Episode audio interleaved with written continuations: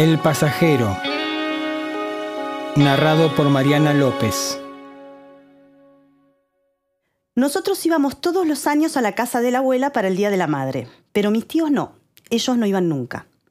Nos juntábamos en la casa de la abuela para su cumpleaños, para Año Nuevo, para Pascua, pero el Día de la Madre la tía Susana prefería quedarse en su casa y llamaba por teléfono para saludar a la abuela y a mamá. Para ella era un día complicado, decía mamá. Esa vez nos habíamos juntado todos, por eso me acuerdo tan bien de lo que pasó ese día. Era el primer día de mucho calor y me pude poner la solera rosa, o era blanca con florcitas rosas, algo así. Lo que recuerdo es que me asombré de lo corta que me quedaba, por arriba de las rodillas. Como decía, esa fue la única vez que estuvimos todos. La tía Susana, el tío Carlos, mi primo Mauro y mi prima Silvina, mamá, papá, mi hermano Pablo y mi hermanita Mariela. También estaba el tío Fernando, que todavía vivía en la casa de la abuela. Lo más importante era que había ido Silvina, que por ese entonces tenía 15 o 16 años, y para mí era la chica más perfecta del mundo. Yo la seguía a todas partes, tratando de copiarle el ser tan linda. Sí, ella tendría 16, mm, porque yo andaba por los 8, me parece. Fue un mediodía glorioso de sol. Comimos asado en el patio debajo de la glicina. Hacía un calor bárbaro. Y papá y el tío Carlos cuidaban el asado en cuero, tomando vino con soda y jugo de limón.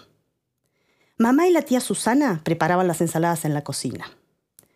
No querían que la abuela hiciera nada, pero ella igual se fue a cortar el pan al comedor y lo acomodó en tres paneras de mimbre. ¡Shh! ¡Vos calladita! me dijo cuando entré al comedor, haciendo un gesto como de cerrarse la boca con un cierre. Me acuerdo que me quedé un rato ahí y cuando se me acostumbraron los ojos me puse a mirar como siempre, las cosas que la abuela guardaba detrás del vidrio del aparador. Había toda clase de cosas fabulosas. Le pedí que me prestara la cajita de música con forma de piano, pero me dijo que no. Fue hasta el aparador, abrió el vidrio, le dio cuerda y lo cerró de nuevo. Cuando la música empezó a ponerse más lenta, antes de que terminara de sonar del todo, salí corriendo a ver qué estaba haciendo mi prima. La encontré recostada en una reposera de lona, a la sombra del paraíso, escuchando música en la radio.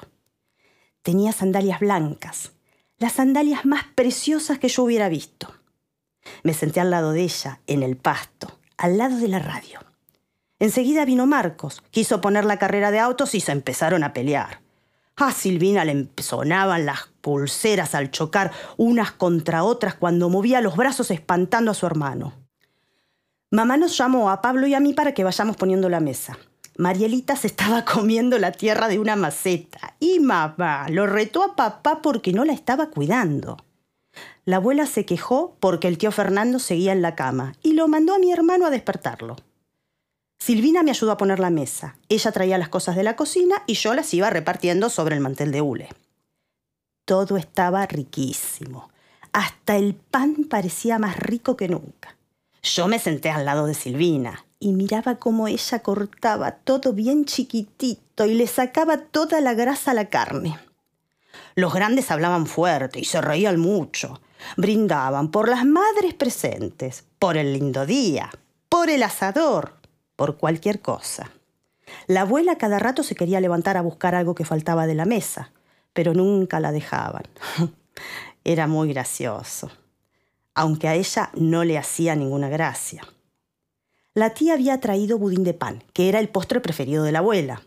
También brindaron por el budín de pan. Después todas las mujeres se fueron a la cocina a lavar los platos. A Silvina le hicieron secar. A mí me mandaron a buscar una silla del patio para que se sentara la abuela que tenía que seguir sin hacer nada. Parecía que para ella eso era como una penitencia. Cuando le acerqué la silla, me miró resignada y se sentó. Yo me senté en el piso, que estaba fresquito, y apoyé la cabeza sobre sus rodillas. Tenés el pelito transpirado, me dijo mientras me lo acariciaba. Mamá y la tía se reían de las cosas que contaba Silvina. algo que había visto en la tele. Y yo sentía que el sueño me iba bajando desde el pelo hasta los ojos. En eso escuché que Silvina les pedía que fuéramos todos a tomar mate al río. Total, podemos ir en el colectivo de Fernando, ¿no, abuela? preguntó. Afuera papá y el tío Carlos estaban terminando de limpiar la parrilla. Mauro y Pablo le tiraban huesos al perro, pero tratando de que quedaran adentro de la ligustrina. Y el pobre se desesperaba por agarrarlos. Son unos tarados, dijo Silvina, y giró el cuerpo y la cabeza de una forma tan extraordinaria que enseguida me di cuenta que iba a tener que estar una semana practicando delante del espejo para que me saliera. Después se sentó en la reposera. Me dijo que me sentara en sus rodillas y me hizo una trenza cosida. Para ir al río había que esperar a que volviera Fernando, que se había cruzado a saludar a la mamá de su novia y se había llevado a mi hermanita. Finalmente Fernando volvió, puso el motor del colectivo en marcha y fuimos subiendo todos. El colectivo tenía un olor a limpio demasiado fuerte, como el baño de la escuela a la mañana temprano. Había bolsas y canastas por todas partes. Parecía que nos íbamos de viaje. El perro se subió atrás de la abuela y decidieron llevarlo también. Era un perro chiquito y lanudo, de color gris, pero no me acuerdo el nombre.